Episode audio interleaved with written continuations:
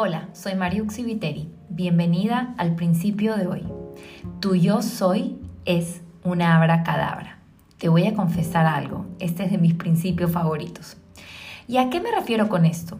Cuando queremos hacer magia y que algo aparezca enfrente nuestro, decimos abracadabra, patas de cabra y ¡boom! Aparece lo que estábamos visualizando. Así mismo funciona el yo soy.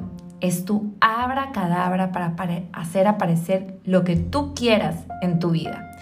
Pero ¿qué pasa? Que en el día a día hacemos mal uso de estas dos palabritas mágicas. Acaban algunos ejemplos de cómo usamos el yo soy. Yo soy ansiosa, yo soy controladora, yo soy una cerda, yo soy una vaga para el ejercicio, yo soy pésima para la tecnología, yo soy malísima para los números. Y así vamos usando el yo soy para describirnos. Lo curioso es que justamente aquello que decimos que somos es lo que no queremos ser. El yo soy es tu varita mágica. Si tú dices que eres ansiosa, serás ansiosa. Si tú dices que eres mala para la tecnología, lo serás toda tu vida. No nos damos cuenta, pero somos nosotros mismos los que nos encasillamos, nos limitamos y nos cerramos a las posibilidades de ser seres ilimitados. Ahora, ¿cómo uso el yo soy de manera efectiva? Sencillo, dejándote de etiquetar con aquello. Te voy a dar un ejemplo.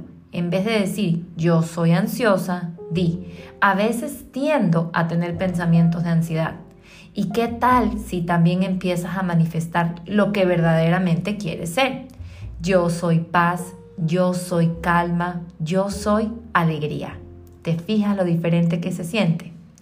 Todo lo que pongas después de estas dos palabras mágicas, yo soy, se convierten en tu realidad.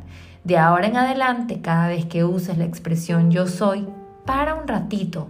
Si ese yo soy no está alineado con quien quieres ser, entonces refrasea. Lo bello de esto es que nada está grabado sobre piedra. Tenemos la capacidad de editar, modificar y cambiarnos las veces que sea necesario. Esa es la magia de ser dueña de tu mente.